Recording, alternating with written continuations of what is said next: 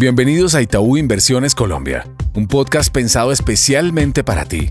Aquí hablaremos sobre temas económicos, financieros y bursátiles para que entrenes tu conocimiento y así puedas tomar decisiones acordes a tus necesidades en el mercado. Hola a todos, bienvenidos a este nuevo episodio de Itaú Inversiones Colombia. Hoy los estaremos acompañando Camilo Díaz, gerente de estrategia en Itaú Comisionista de Bolsa, y quien les habla Karina Monzón, gerente de investigaciones económicas. La primera semana de noviembre estuvo cargada de información que vale la pena revisar. Localmente, tuvimos datos en términos del informe de política monetaria, donde el equipo técnico del Banco Central mostró sus revisiones, esperando que el PIB se ubique en el 7,9% en este 2022 y se modere de forma contundente para el próximo año hasta un 0,5%. Si bien la actividad va a estar bastante contenida, la inflación todavía va a seguir presionada. Este año cerraría en un 11,3% y de cara al 2023 podría bordear el 7,1%.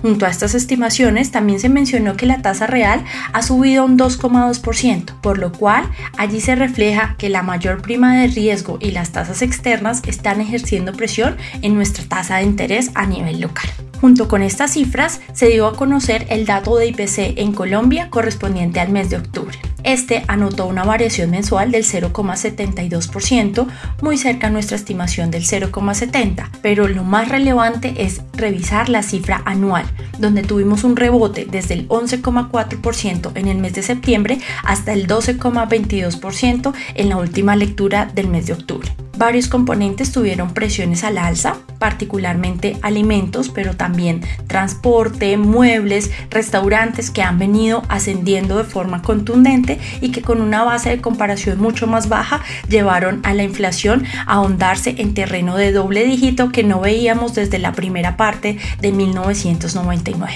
Este dato de inflación será clave para el desempeño del mercado en esta semana, sobre todo también cuando conoceremos el IPC en los Estados Unidos. Estamos esperando en el grupo una variación de la inflación total del 0,54, mientras que la inflación básica podría estar anotando una variación mensual del 0,38. Eso nos podría llevar a una moderación en los indicadores de inflación total y básica en los Estados Unidos, pero que seguirían muy alejados de la meta del 2%, por lo cual continuaríamos estimando más incrementos en tasa de interés, particularmente en el mes de diciembre. La semana pasada la Reserva Federal subió en 75 puntos básicos la tasa de interés, pero dio un mensaje que hacia adelante los movimientos podrían ser algo más graduales. Por eso estamos contemplando que en la última reunión del año el movimiento sea de tan solo 50 puntos básicos, pero el ciclo pueda llegar a extenderse incluso más allá del 5% que habíamos pensado para el 2023. Finalmente, en Colombia también estaremos al tanto de los datos de producción industrial y ventas minoristas, que son un termómetro de la evolución de la actividad. Para este caso, estamos estimando una moderación de la producción desde el 9,1% en el mes previo hasta un 7,8% en septiembre y las ventas minoristas pasarían de un 8,1% a un 5,6% en el noveno mes del año. Estos datos son claves previo a la publicación que se espera del PIB la semana subsiguiente. Eso quería mencionarles para esta semana, pero démosle el paso a Camilo para ver un poco más las implicaciones sobre los activos y particularmente sobre el COP, que sigue marcando niveles históricos. Hola a todos, mi nombre es Camilo Díaz, gerente de estrategia en Itaú, comisionista de bolsa, y en el episodio de hoy hablaremos sobre la perspectiva semanal del mercado de valores. Para la renta fija local, ha sido determinante la participación de inversionistas extranjeros, quienes recientemente han estado deshaciendo posiciones en TES y han puesto presión negativa sobre la curva local. Dichas ventas parecen motivadas por un deterioro en la confianza hacia el país y mayores primas de riesgo. No descartamos que dicho comportamiento se extienda durante noviembre a la espera de un cambio de tono del gobierno y un camino largo de recuperación de la confianza. Esta semana, los datos de inflación de Colombia que se conocieron el sábado enfatizarán en la estrategia de mantener portafolios indexados a variables como la inflación o el IBR sin duraciones mayores a un año y dos años y buscar papeles entre 3 y 5 años en tasa fija para aprovechar el alto retorno y una expectativa de cambio de tendencia a estos plazos de variables como inflación y tasa de política monetaria. Adicional a esto, consideramos que invertir en escalera un año, comprando papeles a 90, 180, 270 y 360 días y para dejar al vencimiento, aseguran con una alta probabilidad buenas tasas de reinversión. En el mercado de acciones, el Colcap experimentó una valorización de 1,4% aproximadamente y cerró por encima de los 1.230 puntos. El volumen de negociación se mantiene todavía bajo, sin embargo, es importante mencionar que los extranjeros volvieron a posicionarse como principales compradores netos en octubre con compras por 167 mil millones de pesos. Ecopetrol y Bancolombia siguen siendo las favoritas de los extranjeros y explican el movimiento de las últimas semanas, en donde se observaron niveles por encima de los 2.500 pesos en el caso de Ecopetrol.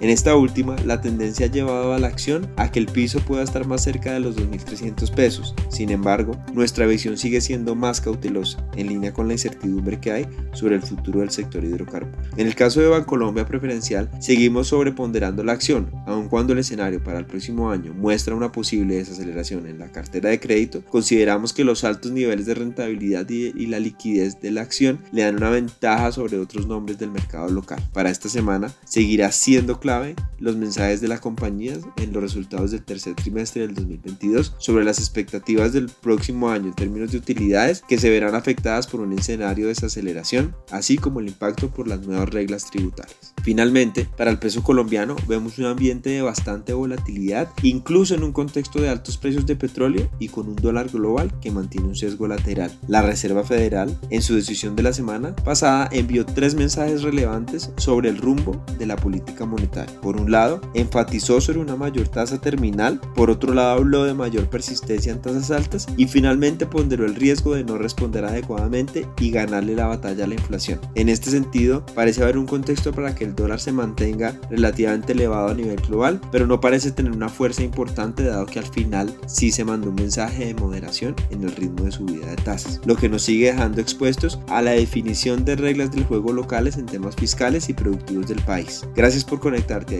Inversiones Colombia, dale play a toda la información económica y financiera que hemos preparado para ti. Gracias por conectarte a nuestro podcast. Dale clic al botón de seguir y así escucha todos nuestros episodios. Recuerda que puedes compartir nuestro contenido con tus amigos y familiares. En Itaú Inversiones Colombia, creemos en el crecimiento y fortalecimiento de tus proyectos. Voy actualizado porque voy con Itaú. El contenido de este podcast tiene carácter informativo y fue producido por Itaú Corbanca Colombia S.A. y sus filiales a partir de las condiciones actuales del mercado y las recientes coyunturas económicas. Está basado en datos obtenidos de fuentes públicas que se consideran fidedignas, pero cuya veracidad no se garantiza. Esta información no constituye y en ningún caso debe interpretarse como una oferta de negocio jurídico o solicitud para comprar o vender algún instrumento financiero o participar en una estrategia de negocio en particular. En cualquier jurisdicción, los instrumentos financieros mencionados en este podcast pueden no ser adecuados para cualquier inversionista, por lo que cualquier inversión debe debería ser analizada a la luz de una asesoría financiera independiente que tome en cuenta sus propios objetivos, intereses, perfiles de riesgo, etc. Toda la información y estimación que aquí se presentan derivan de nuestros estudios internos y pueden ser modificados en cualquier momento sin previo aviso. Ni Itaú Corbanca Colombia S.A. ni sus filiales S.A. asumen ningún tipo de responsabilidad legal por las decisiones de inversión basadas en la información contenida y divulgada en este podcast. Por último, este podcast no puede entenderse como asesoría en los temas que trata por parte de quien lo recibe. Este podcast fue preparado por Itaú Corbanca Colombia S.A. y sus filiales e incluye material que es para uso exclusivo de sus receptores y su contenido no puede ser reproducido, publicado o redistribuido en ninguna forma, en todo o en parte, sin la autorización previa de Itaú Corbanca Colombia S.A., vigilado Superintendencia Financiera de Colombia.